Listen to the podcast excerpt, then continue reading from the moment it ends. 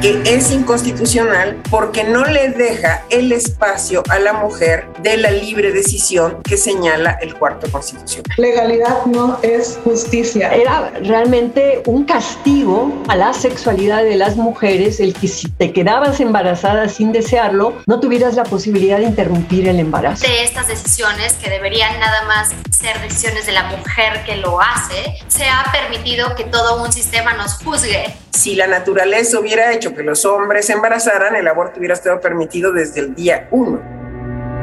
El país. Porque estoy convencida de que debemos hablar de ello mucho más de lo que hemos hecho. Presenta Al habla con Barkentin. Señoras y señores ministros, hoy es un día histórico para los derechos de todas las mujeres mexicanas y las personas gestantes. A partir de hoy es un parteaguas en la historia de los derechos de todas las mujeres, sobre todo de las más vulnerables. A partir de ahora, no se podrá, sin violar el criterio de la Corte y la Constitución, procesar a mujer alguna que aborte en los supuestos que ha considerado válido este Tribunal Constitucional. En la semana del 6 de septiembre de 2021, la Suprema Corte de Justicia de la Nación, aquí en México, resolvió por unanimidad que la criminalización absoluta del aborto y la protección de la vida desde la concepción son inconstitucionales. Algo que ha sido reconocido y celebrado, no solo en México, sino también en muchos países del mundo. Y por eso, esta semana, en Al habla con Barkentin, me detengo a conversar con varias mujeres. Con Marta Lamas, feminista, académica, activista. Con Leticia Bonifaz, catedrática de la UNAM y experta del Comité CEDAW de la ONU. Con Rebeca Ramos, directora del Grupo de Información en Reproducción elegida GIRE. Y tengo los testimonios además de Bárbara Hoyo, psicóloga y columnista, y de Laura Hernández, colaboradora de Acompañantes Laguna y directora académica de Incide FAM. Varias mujeres esta semana para hablar de algo que ha sido muy reconocido, insisto, en México y en el mundo.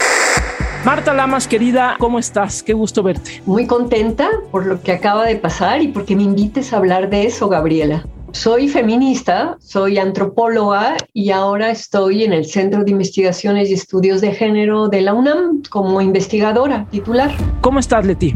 Muy bien, Gaby. Soy catedrática de la Facultad de Derecho de la UNAM y también ahora experta en el Comité de CEDAW de Naciones Unidas. ¿Cómo estás, Rebeca? Muy bien, Gaby. Muchísimas gracias. Soy Rebeca Ramos, abogada feminista y actualmente tengo el privilegio de dirigir GIRE, que es el Grupo de Información en Reproducción Elegida, una organización que lleva tres décadas de trabajo en términos de promover información y cambios en términos de derechos reproductivos en México. A partir de ahora se inicia una nueva ruta de libertad, de claridad, de dignidad y de respeto a todas las personas gestantes, pero sobre todo a las mujeres. ¿Qué pasó para el país, Marta Lamas, estos días? Bueno, yo creo que lo que pasó fue la culminación de un largo proceso en el que tanto asociaciones ciudadanas, grupos feministas, intelectuales, profesionistas y el propio personal jurídico llega finalmente a una resolución que despenaliza el aborto, digamos, con efectos para todo el país. Es un acto trascendente, pero además es un acto político, Gabriela.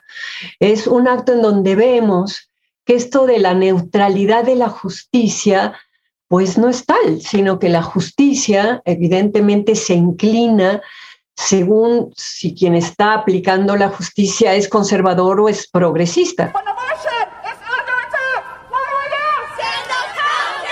Comparamos lo que pasó en México esta semana y comparamos lo que pasó la semana pasada en Texas, donde los republicanos hacen la ley de aborto más restrictiva y más horrible, porque además faculta a los ciudadanos a que sean ellos quienes demanden, ¿verdad?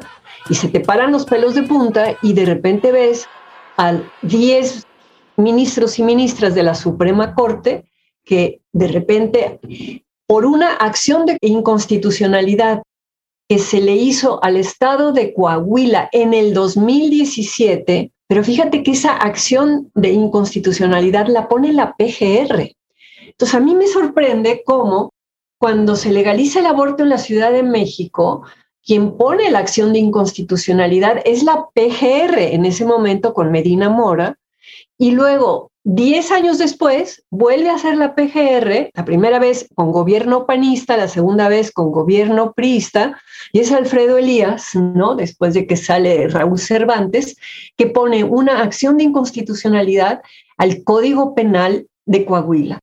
Y de repente tenemos una Corte Suprema en México con una serie de integrantes muy progresistas, algunos que ya habían hablado a favor del aborto desde antes, como el ministro Fernando Franco, otros que lo han hecho como el ministro Gutiérrez Ortiz Mena, como la ministra Norma Piña, como el mismo ministro González Alcántara, que en su comparecencia en el Senado habló claramente de su posición, ¿no? Y con un presidente de la Corte como Arturo Saldívar, que desde antes, digamos, de ser presidente de la Corte ya traía esta preocupación en la agenda. Entonces, esa confluencia de ministros progresistas permite que lo que iba a ser una acción de inconstitucionalidad que se había tardado desde el 2017 hasta ahora, cuatro años sin llegar a la Corte, ¿no?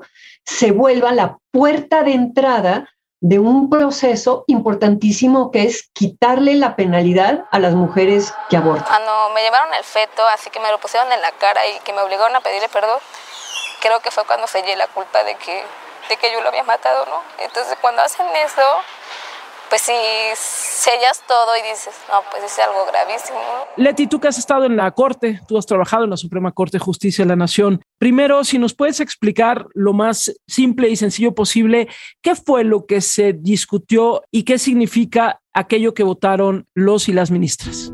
El control de constitucionalidad lo lleva la Corte. Entonces, hubo una acción de inconstitucionalidad promovida por Raúl Cervantes, Procurador General de la República, diciendo desde 2017 que el código que acababa de aprobarse en Coahuila debía ser declarado inconstitucional por la Corte. Esto no es menor porque hay que atender a quién pone sobre la mesa y provoca la discusión. Raúl Cervantes fue procurador un año, aparentemente no había dejado ninguna huella, pero la decisión política de presentar esta decisión, porque es jurídica y es política, la acción de inconstitucionalidad para mí es muy relevante. Esto se lo turnan al ministro Luis María Aguilar y él se tarda, y yo creo que es importante saber que estos años implicaron mucho trabajo. No es que el asunto esté guardado, sino es revisar qué está pasando en otros países, si hay alguna resolución nueva de la Corte Interamericana, qué está pasando en el ámbito mundial los compromisos de México, las recomendaciones que se da hacia México, en fin. Entonces, lo que se vio es si el Código Penal de Coahuila era constitucional o no cuando lo modificaron para poner las causales y las sanciones por abortar. Y lo más relevante de la decisión fue que se dijo que es inconstitucional porque no le deja el espacio a la mujer de la libre decisión que señala el cuarto constitucional. Si no hubieran tocado el artículo, ahí se quedaba, como la mayoría de los artículos de los códigos penales de México, que prevén pues los casos de violación, los casos que ya sabemos, pero aquí al tocar se vuelve impugnable. Y por eso la PGR dijo, a ver, aquí hay falta de respeto a derechos sexuales y reproductivos de las mujeres porque no se le está dejando el espacio de decidir interrumpir el embarazo y en consecuencia, si tenemos derechos reconocidos de las mujeres y aquí hay una sanción por el ejercicio de esos derechos, hay que ver en qué casos sí se debe seguir penalizando. Es decir, si otro provoca el aborto sin el consentimiento de la mujer, pues claro que debe ser sancionado. Entonces también esa discusión se dio si se debía quitar todo el artículo o solo algunas de las causales. También se discutió que le aminoraban la pena para el caso de violación entre cónyuges. y bueno, eso no podía ser y también se expulsó. Entonces, las normas pueden expulsarse cuando se logra el voto de ocho ministros y salvo la ausencia del ministro Pardo por razones personales, los diez presentes votaron unánimemente por expulsar esta norma y entonces no tiene validez. ¿Cuáles son las consecuencias inmediatas? Que las personas procesadas que están ahorita sujetas a proceso pueden promover un incidente mostrando ya el precedente que se siente en la corte para que a partir de ahí se les termine ya el proceso y las que ya fueron sentenciadas por la vía de un amparo, ver que también tengan su libertad inmediata. Lo más grave no está en el sistema de procuración y administración de justicia, está en los hospitales públicos. Son los médicos los que no tienen que estar llamando a un ministerio público cuando tienen a una mujer con un aborto en evolución. Bueno, esto fue lo que sucedió el 6 y el 7 de septiembre y después el 9 de septiembre hay una continuidad, digamos, de la discusión o del debate en la Corte. Cuéntanos qué es lo que sucedió porque creo que ahí muchos ya no volteamos a ver. Hay ocho votos diciendo que no se puede en una constitución local poner que se protege el derecho a la vida desde la concepción porque no se da toda la ponderación de derechos que ya se hizo el martes y hoy. Además del estigma de la impotencia y el abandono, enfrentar una sanción penal y se hace esto en nombre de la vida. Eso sin contar que también lleva implícita la idea de un castigo, de una maternidad por castigo, de una maternidad en la que todos pueden opinar mientras reprueban a la gestante. ¿Qué fue lo que sucedió en eh, la Suprema Corte de Justicia de la Nación? Pues en términos muy generales, hace unos años, en 2017, hubo una reforma al Código Penal de un estado del norte. Se modificaron ciertos tipos penales, uno de ellos el delito de aborto. Ahí la Procuraduría General de la República presentó una acción de inconstitucionalidad. ¿Qué es esto de una acción de inconstitucionalidad? Es básicamente una demanda en contra de una ley que acaba de ser aprobada cuando se considera que se violenta la Constitución. En este caso se consideró que se violentaban los derechos de libertad reproductiva, de salud, de las mujeres al considerar el aborto como un delito y en una discusión histórica y en una votación histórica se resolvió por unanimidad y pues la verdad es que es algo que no nos esperábamos. No es una despenalización total del aborto en todo el país, eso hay que decirlo, pero sin lugar a dudas derriba muchos obstáculos que históricamente hemos tenido en el acceso a servicios de aborto legal y seguro en este país. Y en términos de acceso a la justicia, esta resolución marca un precedente que es obligatorio para la totalidad de los jueces y de las juezas de este país tanto jueces estatales, locales, como jueces federales. Entonces, aquí retomo un poquito lo que ya decía el ministro presidente Saldívar, nunca más una mujer tendría que ser criminalizada, porque efectivamente para que se declare a una persona en general como responsable de un delito, hace falta que un juez lo determine de esta manera. Y entonces con este precedente que es obligatorio para toda la judicatura del país, no tendría que volver a haber una sentencia condenatoria por el delito de aborto consentido. Eso abre la puerta para todo el país y también hay que decirlo, no únicamente se habló en términos penales, sino que las y los ministros hablaron en términos de acceso a servicios de salud, cómo el aborto hace parte de la protección del derecho a la salud y por ende es un servicio que se tiene que proveer y que se tiene que garantizar a todas aquellas personas que lo requieran. Se trata del derecho humano de la mujer y de las personas con capacidad de gestar a determinar su sentido de vida y su decisión sobre su cuerpo, siendo madre o no. ¿Y cómo se vivió en Coahuila, ahí al norte de México? El estado del que tanto se ha hablado en este debate sobre el aborto en México. ¿Cómo se vivió en Coahuila lo que sucedió en la Suprema Corte de Justicia de la Nación?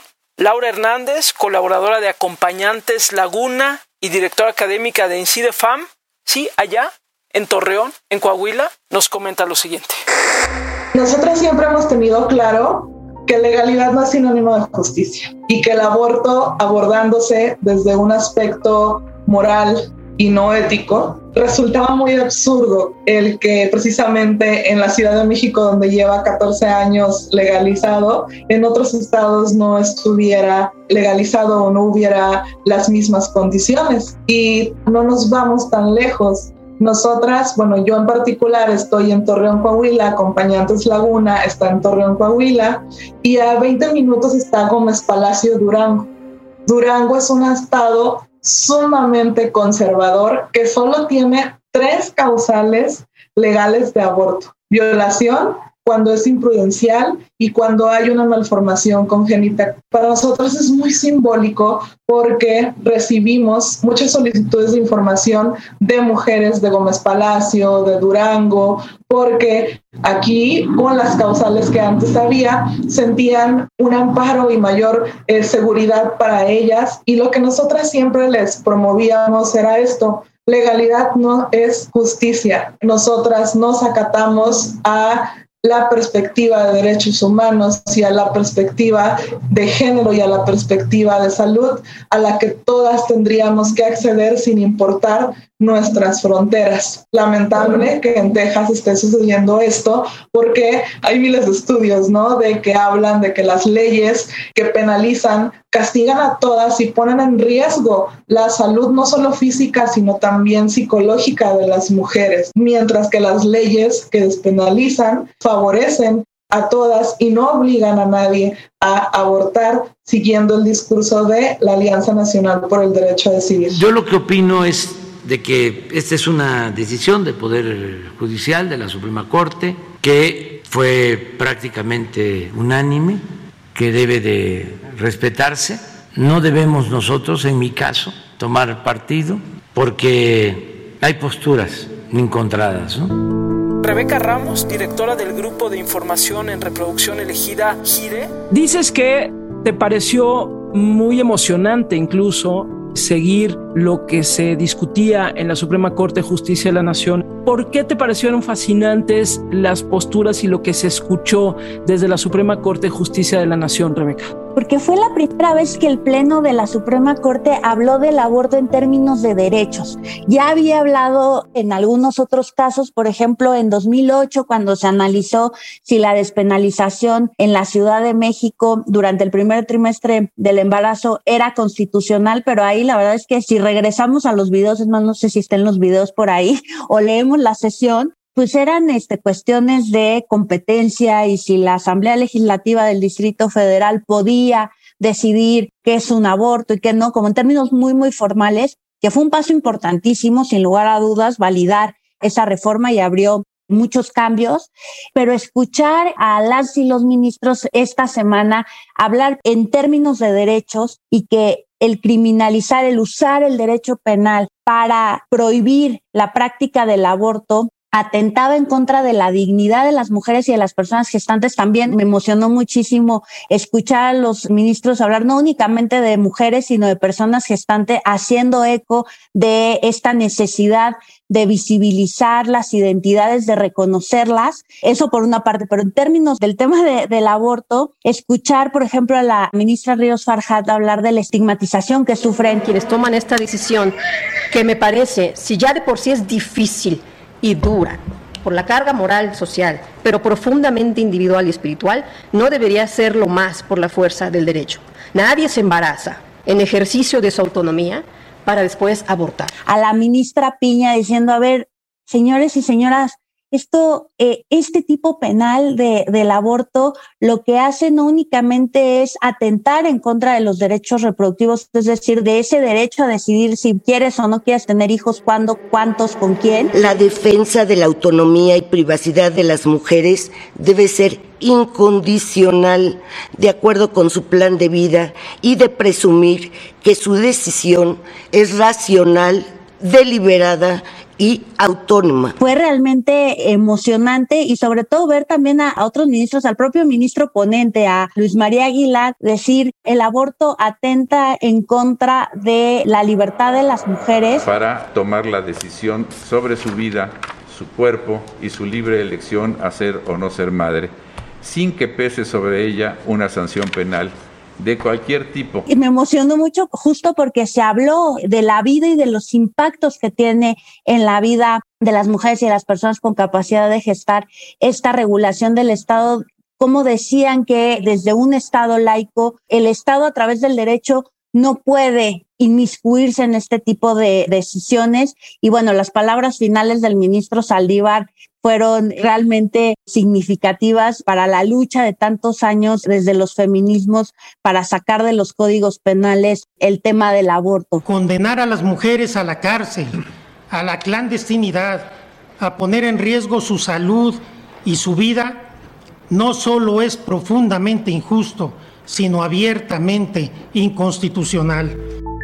¿Por qué hay que hablar del aborto? Porque es el tema de la libertad y la autonomía de las mujeres, porque el proceso de concepción, gestación y parto se lleva a cabo en el cuerpo de las hembras humanas.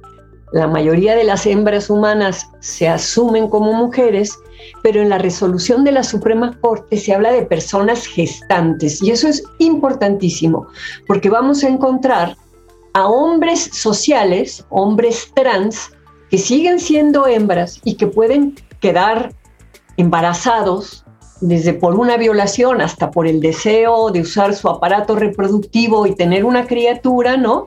Y en donde también a estas personas gestantes se les abre la posibilidad de interrumpir ese proceso. O sea, la maternidad, el tener una criatura, el proceso se lleva en el cuerpo de las mujeres y por eso es tan importante que las mujeres puedan elegir si prosiguen con un embarazo o si van a interrumpir ese embarazo. Porque en términos generales, los derechos de las mujeres han estado siempre cuestionados. No solo el derecho a decidir libremente como este, sino ya ves que luchamos en su momento por derecho a la educación, por derecho al trabajo, por derecho a la salud, por derecho al sufragio. Ha sido una lucha porque estuvimos excluidas de tener derechos y todo lo que se relaciona con el cuerpo es un tema que todavía trasciende, porque alguien me decía, si la naturaleza hubiera hecho que los hombres se embarazaran, el aborto hubiera estado permitido desde el día uno. Entonces se terminan estigmatizaciones, se da dignidad y los derechos de las mujeres quedan colocados en un primer nivel.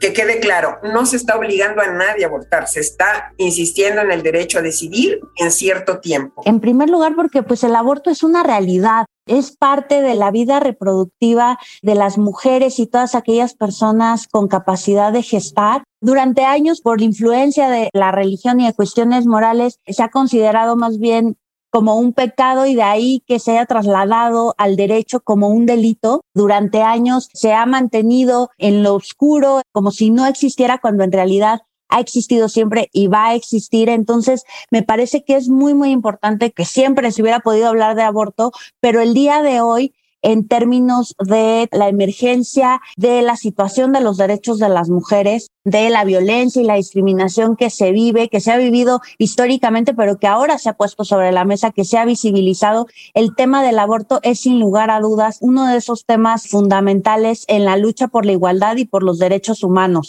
Bárbara Hoyo, psicóloga y columnista, publicó hace unos días en el diario Reforma un artículo que se titula Una mujer todas las mujeres. Y sí, sobre esa experiencia y lo que le significó, converso con ella. Desde hace mucho quería yo decir en voz alta que aborté. Era algo importante para mí porque vengo contando mi historia desde hace muchas columnas. Y es una historia personal, pero también es la historia de muchas mujeres. Y quise ponerlo en términos sin ningún sentimentalismo, sino nada más abordarlo como estas fueron decisiones de mi vida, punto. Y llegar a ese punto, la verdad es que de poderlo expresar y decirlo públicamente, requirió mucho trabajo de quitar culpas, porque desafortunadamente estas decisiones, que deberían nada más ser decisiones de la mujer que lo hace, se ha permitido que todo un sistema nos juzgue y opine. Y entonces de pronto se está deliberando si nosotras podríamos o no ejercer el derecho sobre nuestros cuerpos y sobre cuándo queremos ser madres o no. Y eso me parece un poco absurdo, la verdad, porque no debería de cuestionarse si esto es un derecho. Ahora, la resolución de la Corte me pareció muy importante porque se alegó en estos términos, en que las mujeres podemos decidir, más bien no podemos, porque de poder lo hemos estado haciendo toda la vida. El aborto ha existido toda la vida y seguirá existiendo. Entonces, la conversación es no solo que el Estado te diga no vas a ir a la cárcel por abortar, sino que el Estado dignifique y garantice un proceso que es de salud.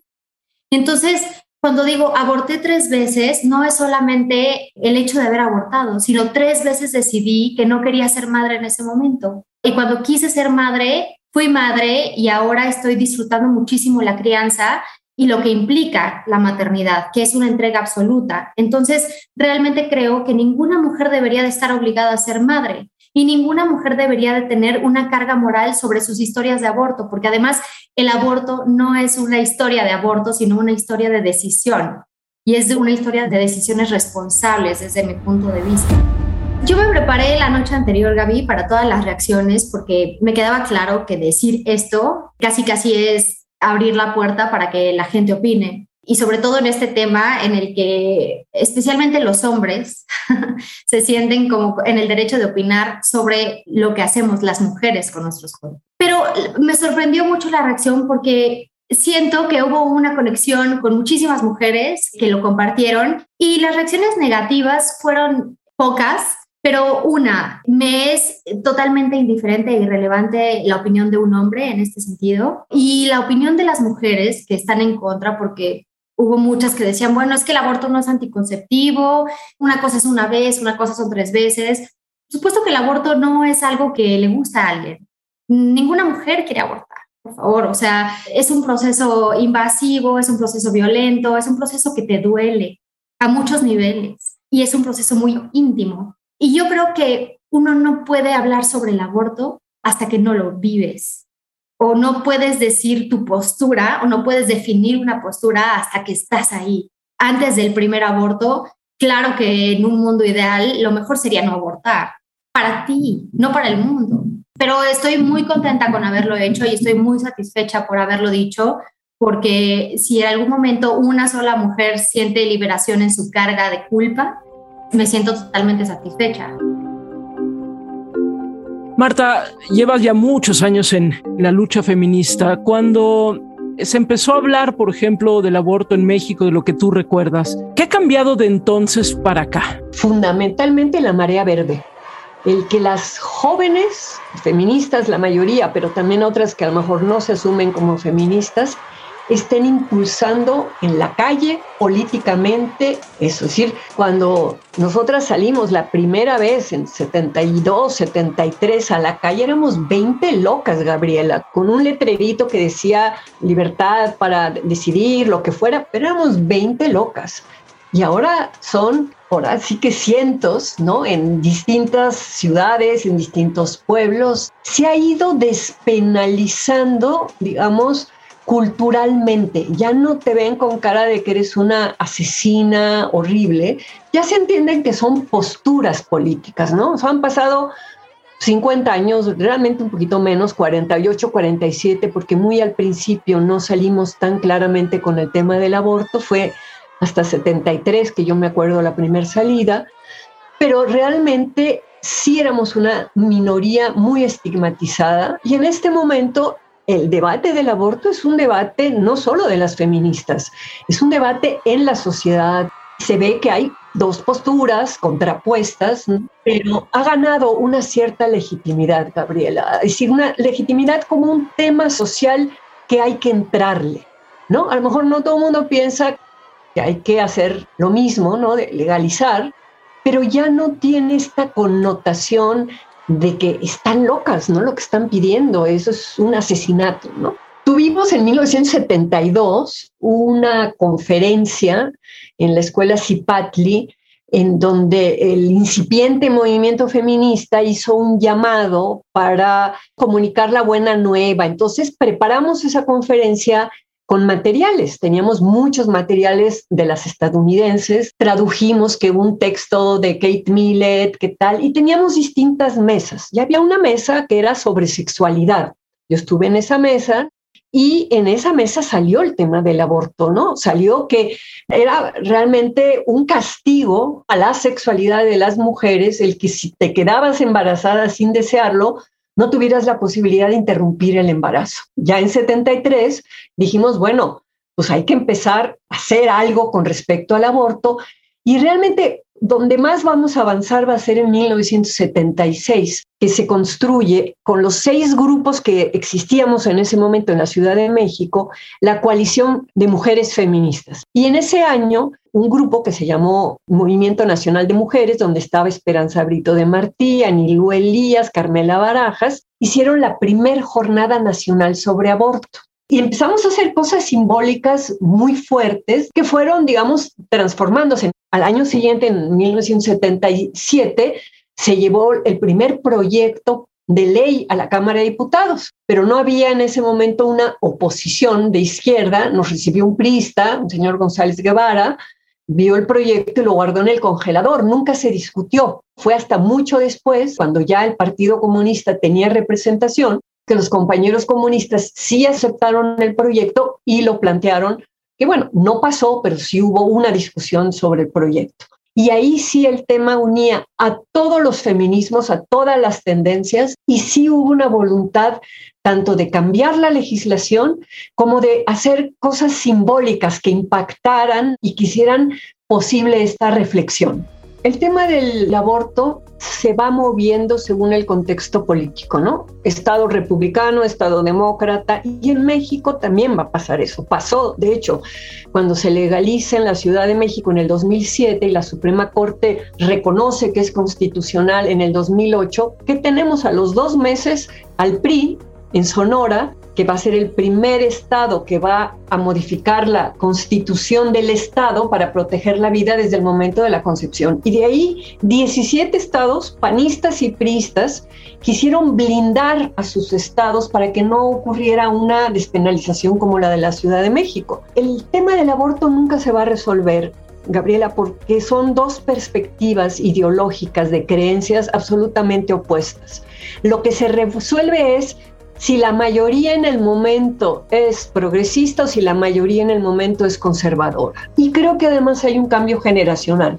Sí veo yo, de lo poco que puedo ver de alumnos y alumnas mías, que para ellos el tema del aborto ya no es una discusión moral. Y lo vemos con la marea verde también. Entonces, sí va a haber reacción, la va a orquestar de nuevo pues la derecha, sea el PAN, sea Provida, sean los evangélicos, sea los católicos, ¿no? El episcopado, van a protestar evidentemente, y van a mover los hilos que tienen para mover sus cosas, pero creo que el tono del contexto político, el que ahora en Hidalgo y en Veracruz una mayoría de Morena haya logrado la legalización, pues hace que va a ser un poco más difícil que lo que hicieron pues, hace 10 años. Se los vamos a agradecer, van a salvar ellos vidas y vamos a tener políticas públicas que nos permitan a las mujeres seguir atendiéndonos con seguridad. ¿Cómo queda parado México en este tema en el mundo? Yo creo que ahora sí somos Suecia. Ahora sí estamos colocados al nivel de los países escandinavos, al nivel de la mayoría de los países de Europa y en relación a América Latina, pues estamos con Argentina, que sería el único país que ya había despenalizado, nada más que allá lo hicieron por la vía legislativa y aquí el avance se da en sede judicial. Para cerrar, Rebeca, ¿están ustedes llevando en GIRE algunos casos o algunos estados en particular?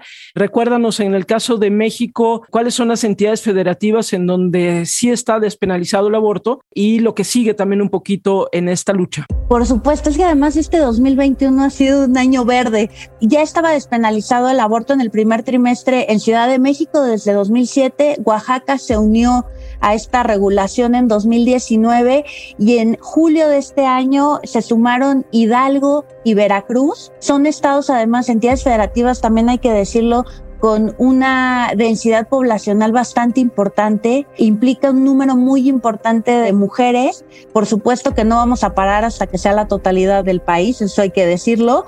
Y pues lo que sigue para nosotras en Gire es continuar con los esfuerzos impulsando y exigiendo desde la marea verde que los congresos de los estados restantes despenalicen el aborto. Ahorita estamos siguiendo muy, muy de cerca el proceso que se va a iniciar en Coahuila, porque hay que decirlo, no es de manera automática esto tiene que pasar por el proceso legislativo, pero también es cierto que el gobierno de Coahuila, desde una posición, la verdad es que bastante positiva y acatando la resolución de la Corte, ese mismo día emitió un comunicado y dijeron que iban a acatar a cabalidad la resolución de la Corte. Entonces ahí desde Gire, pues estaremos acompañando ese proceso. Seguiremos litigando los casos que tenemos abiertos en cuestión de negación de abortos por causales, de casos en donde se les ha negado el aborto cuando la salud o el embarazo han sido producto de una violación, por ejemplo, y vamos a seguir trabajando para que el acceso al aborto legal y seguro se aplique no únicamente en las causales que son vigentes en todo el país, sino que se vaya aplicando en el aborto electivo. Estamos ahorita esperando conocer la sentencia de esta decisión ya en papel, revisar con muchísimo cuidado la sentencia, el precedente, para ver qué otras rutas y qué otras desde lo judicial desde la incidencia en política pública e investigación vamos a poder llevar a cabo en estos próximos meses y en los próximos años. ¿Abriste alguna botella de vino o algo, o un mezcal o algo? Soy de tu club del whisky, me tomé una copita de, whisky que, que, me supo a gloria. Me imagino que sí, querida Rebeca. Te mando un fuerte abrazo. Nuevamente felicidades por el trabajo que hacen ahí en Gire. Y bueno, pues vamos a seguir caminando para que este país sea un país cada vez más equitativo. Gracias, Rebeca. Muchísimas gracias, Gaby. Un placer, como siempre, platicar contigo y muchísimas gracias por todo el apoyo que siempre nos das. Sé que no bebes, porque si no, yo te diría, nos deberíamos de echar un tequilita a la salud. ¿eh? Digo, bebo agüita de limón, bebo juguito de mango, así que tú te tomas tus mezcales y yo me tomo mi juguito de mango. Me encanta. Marta, querida, te mando un fuerte abrazo, qué rico verte y qué bueno en este momento. Gracias, Gabriela. Muchas gracias. Que nadie se puede colgar una medalla. Aquí la medalla es colectiva. Gracias, Leticia Bonifaz. Gracias, Gaby. Gracias, querida Laura. Te mando un abrazo. Abrazos para ti, Gabriela. Gracias. Gracias, querida Bárbara. Eres lo máximo. Muchas gracias. Me da muchísimo gusto verte.